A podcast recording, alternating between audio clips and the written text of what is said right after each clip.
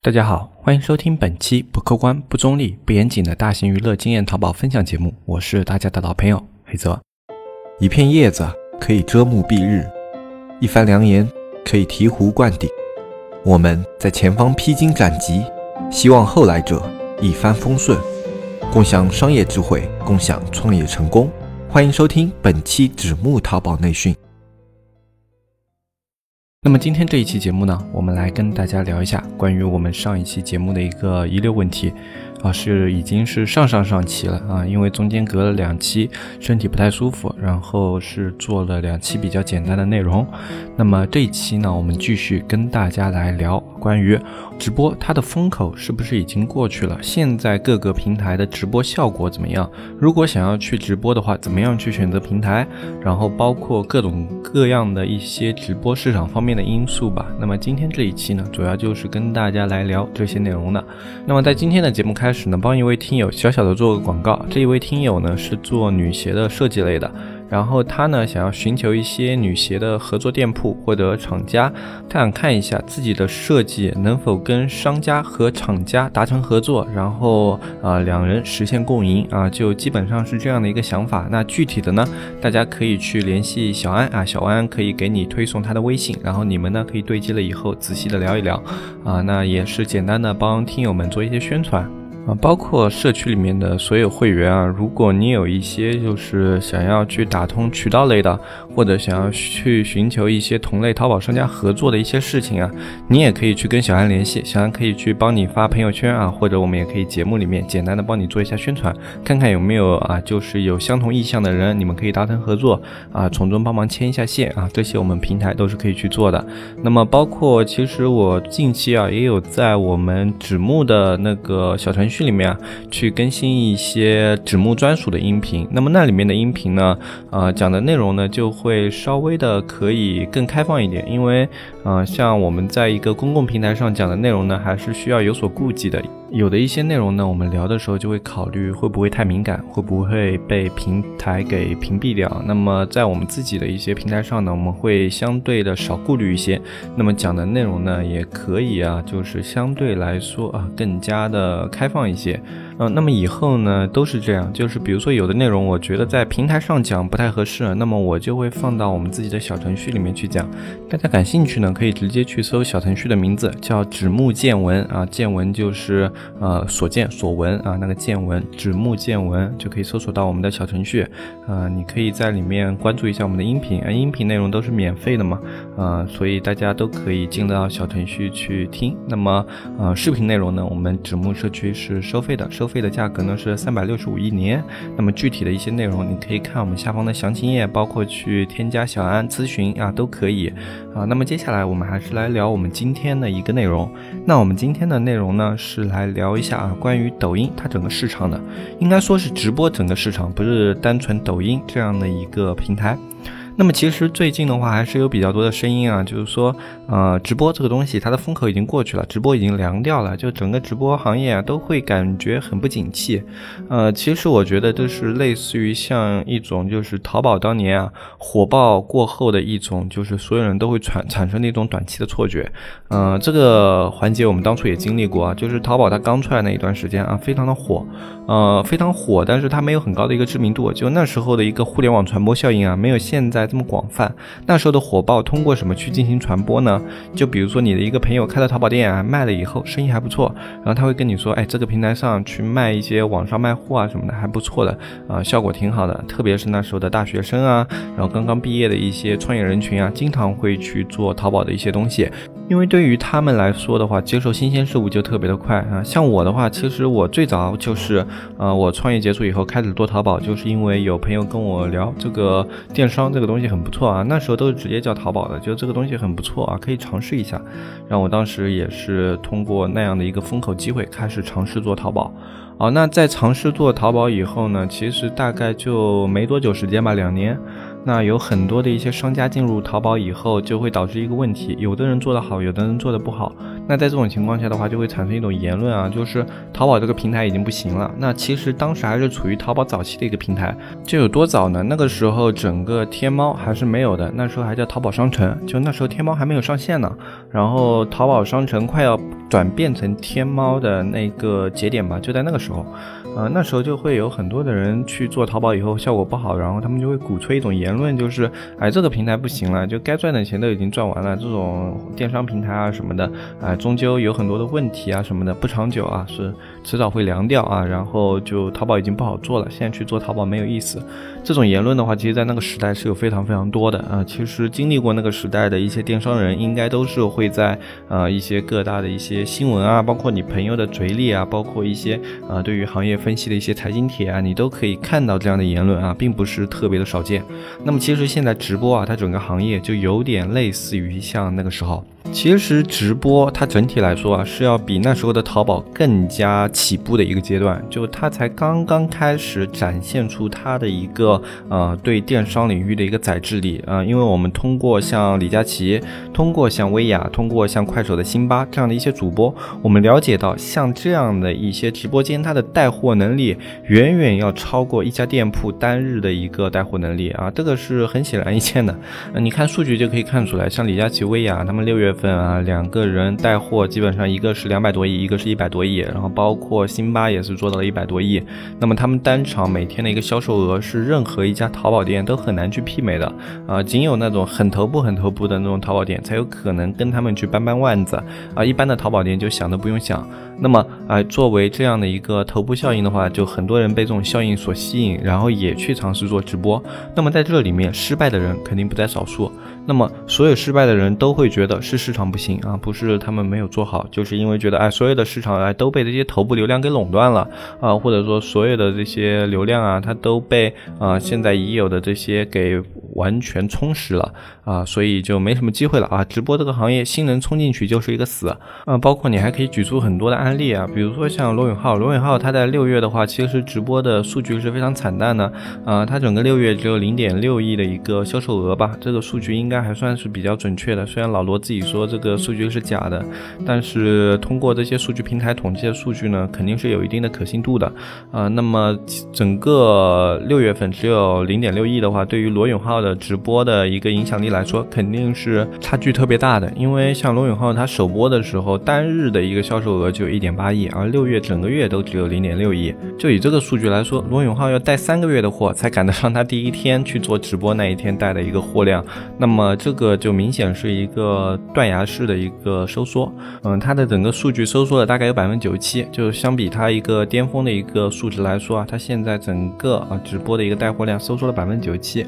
那很多人都说，哎，你看罗永浩啊，他带货现在都已经这么惨淡了，那么一般人去做不是更惨吗？啊，其实这里面的话，我们要分开来看啊，就罗永浩他是一个高开低走，但是在直播行业啊，也有很多低开高走的，就是慢慢往上的。其实像李佳琦、薇娅的话，他们都算是自己累以及这样做上来的，就是他们一开始并没有到现在这样高的影响力，都是因为他们直播间效果越来越好，用户认可以后，整个一个良性循环，然后最后就哎导致了他们现在整个直播间就是非常的火爆啊，像单场的话，基本上每场都会有三百多万的一个观看人数。啊，浏览量就更不用说了，浏览量都是几千万起步的。那么对于这样的一个数据呢，也是他们日积月累的结果。有人说他们的数据也在下滑，但是这样的一个下滑肯定是正常的，因为他们之前的一个数据的上升呢，伴随着我们一个比较特殊的时期，就是疫情时期。在那个时候呢，打发时间的人特别多，看直播人也是特别多。那么随着我们这个疫情的过去，那么现在所有的人他们的一个时间日趋正常的话，那么呃时间变少了，那么看直播的人数有所下降。肯定是正常的，而且它这个下降数字，就六月的数值来说，已经是非常非常优秀了。你想想看，它现在这个数值的话，就等于是一个比较稳定的状态了。因为像疫情已经过去了，然后包括现在我们也已经复工复产了很长时间啊，所有人的生活都是比较趋于正常化的。那在这种情况下的话，他们直播间数据是可以作为一个长期数据来考量的。那么这么大的一个数据，它肯定证明了这块市场它是良性的，而且是很好的。那么在这样的一个情况下的话，你要说直播行业已经凉了，那我是很难去认同的。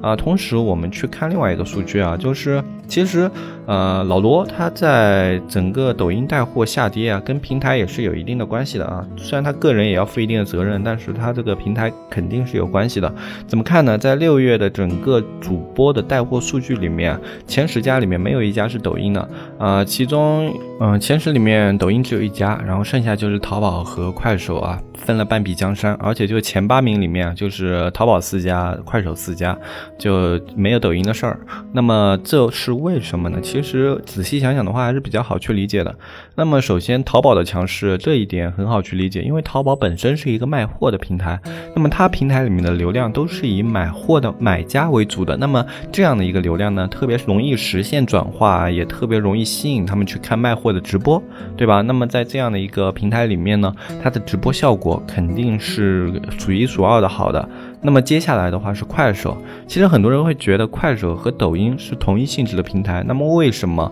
快手它带货能力会更好呢？其实如果你仔细去看过抖音和快手的内容的话，哎，你会发现两个平台差距还挺大的。就快手的话，它现在更加是以扶植内容创作类的主播为主，而抖音呢，它还是一个偏向于快流量化的，它流量。那些内容啊，特别的快餐，而快手呢，其实它的内容是会具有一定的粘度的。呃，虽然有很浓厚的土味啊，就是我们俗称的那种很俗气、呃很烂俗的那种剧情，包括很浮夸的演技，就各种各样的这种土味的元素在里面。但是其实也有一种魔性的吸引力，就是你一旦看进去以后啊，你反而停不下来。就哪怕是一些很蠢的东西，你也会觉得比较有意思啊。就在打发时间的时候，你看着看着就会觉得，哎，这个东西还不错啊。那其实。这就是快手的一个特点，它对于用户是有粘性的，会让用户认准某一个标签，而抖音上就比较少。抖音上的话，你刷的内容更多的是快餐化，它。通过标签来给你推荐内容，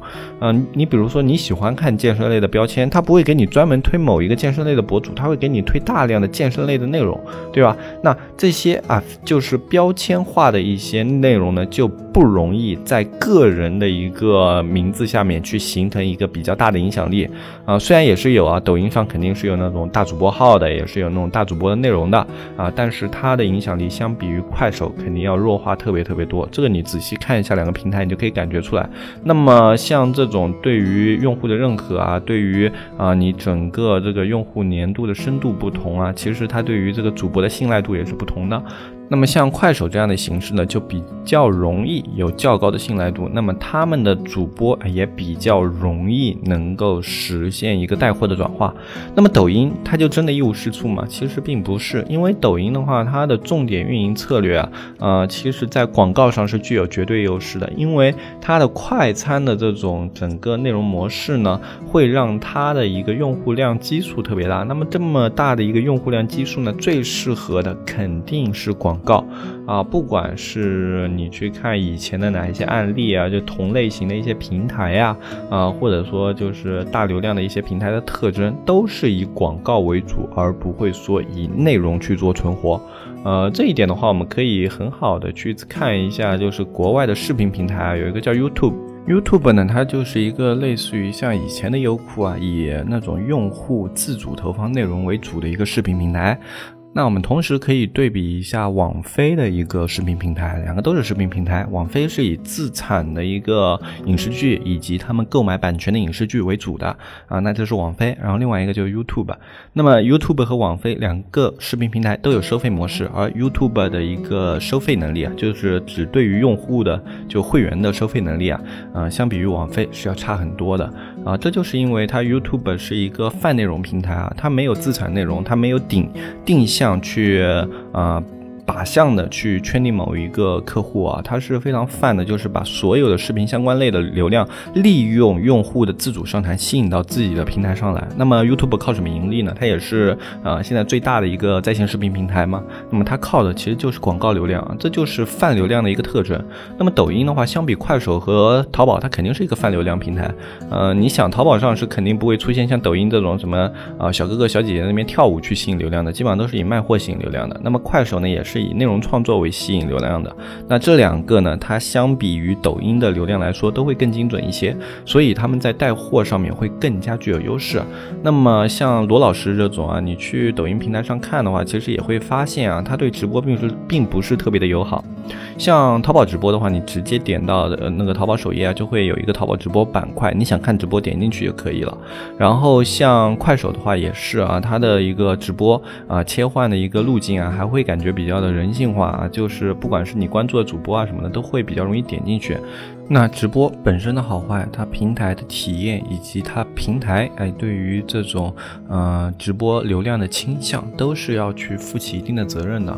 呃，就流量，它最后就决定了一个用户他是以什么样的心态打开你的 APP 的。呃，像淘宝的话，就是用户指向非常明确，我来买东西。啊，像快手的话，哎，它也非常明确，我来看我创作的内容，然后他推荐的东西，我可能想看一看。抖音的话，很多人就是打开的唯一目的是打发时间。间那这里面他推荐的商品，除非就是特别能够击中他的灵魂，要不然的话，哎，他去看这样的一个商品的概率啊是偏小的。当然，对于带货市场这一块啊，抖音第一次尝试算是失败了，因为他们第一次尝试的目标是明星带货、明星流量转化啊，但是转化下来的效果肯定大家有目共睹啊，不是特别的良好。这一点不管是在抖音还是在淘宝，都是经过印证了。能够把货带起来的明星万里挑一啊，虽然明星本身的自带流量比较大，但是啊，明星对于明星带货的一个认可度还是偏低的啊，除非这个明星他在带货上本身就是啊有很高的。一个优势就是你的货品特别有吸引力啊，像刘涛啊这种，哎，他们带出来还不错，呃，关晓彤啊还可以。那么其他的一些明星想要做出比较好的成绩的特别特别少啊，基本上就那么一两场可能会好一点，呃，甚至有的比较惨的就连一场好的都没有啊。那么这样的一个环境呢，他们肯定以后这条路线是要去做切换的。那么切换了路线以后呢，呃，他们接下来选择的啊，我觉得两个平台都会去选择扶持腰部力量。然后这一点的话，我们从淘宝它里面的很多态度可以看出来，一个是赵媛媛的出走哈，就赵媛媛她，大家可能不了解啊，就是他扶植了李佳琦和薇娅两个最大的头部直播带货明星。呃，这个成绩应该说是可以傲视群雄了。你带出来这样的两个头部主播的话，不管在哪里，你都可以挺起腰板说你特别的牛逼啊！我想别人不会有什么意见。但是淘宝其实对于这个结果不是特别的满意啊。他们今年淘宝其实定出了一个指标，是要做出一百个李佳琦和一百个薇娅。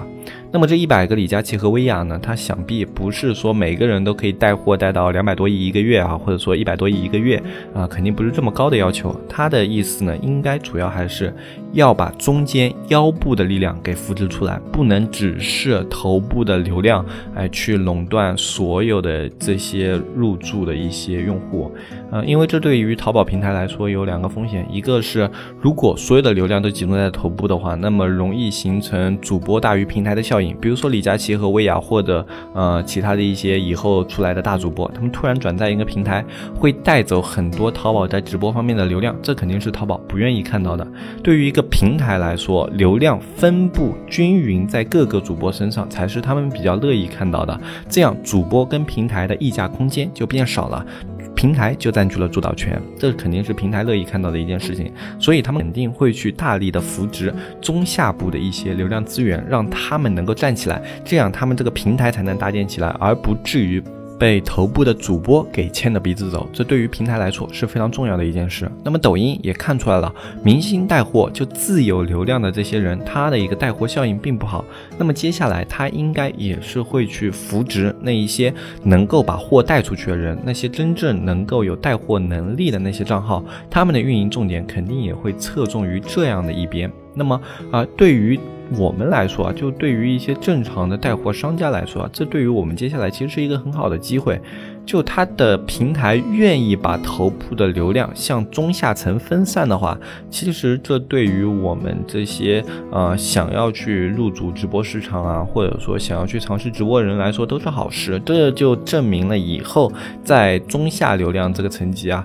是会有比较大量的扶持的。所以说，直播它这个行业它的风口并没有过去啊。你之前去做一些尝试会失败，其实原因是各种各样的。就像你在淘宝最火热的时候。也有很多人淘宝做不出来，原因也是各种各样的。嗯，很多人都觉得在风口进入一个行业，它必定是赚钱的，因为这一点在线下的话是很容易得到证实的。比如说像我们这边的话，有很多啊，像以前去做一些卖树的生意啊、园林生意的一些人，当时扎堆去做，所有的人都赚了钱，然后后面的人赚不到钱，然后就会给线下的人一个认知：做生意只要这个行业好，那他就一定能赚钱。但是线上是不一样的，线上对于很多生意，它都是具有条件在里面呢。比如说像淘宝，淘宝的话，它对你与你的货品运营啊，以及你的店铺的展现都是有条件的。那么直播也是，它对你与你的拍摄、带货、货源的产地，以及你货源质量啊，包括你各种各样的一个选品团队啊，都是有要求的。呃，这种的话，其实就是不要太小看任何一个行业。呃，你想要入驻一个行业，哪怕它是一个蓝海，是一个风口，你也要对它有足够的一个了解，也要对它有一个足够的尊重，而不是说我进去做做的不行，就这个行业不行。直播有可能会迎来它的一个下滑期，但这我个人来看，肯定不是这一两年的事情。就它的一个火爆，至少可以延续一到两年时间。那一到两年之后，要看直播行业怎么去发展，怎么样去调整。那以后的事情，我们肯定都不能去完全的预料。但是就目前来说，直播市场在我看来依旧是上升的，而且是一个良性上升的一个阶段。就平台目前制定的一些策略啊，以及他们的一些侧重点啊，都是更友好的去面向我们中小卖家的。那这样的一个环境呢，我觉得，呃，如果就目前来说，你断言直播行业已经凉了，风口已经过去了。是不是特别合理的？那么这就是我们对于现在直播的平台和直播的呃整个市场的一些分析啊，希望能够给到大家一些帮助。那么今天这一期节目的话，就跟大家说到这里，我是黑泽，我们下期节目再见，拜拜拜拜拜。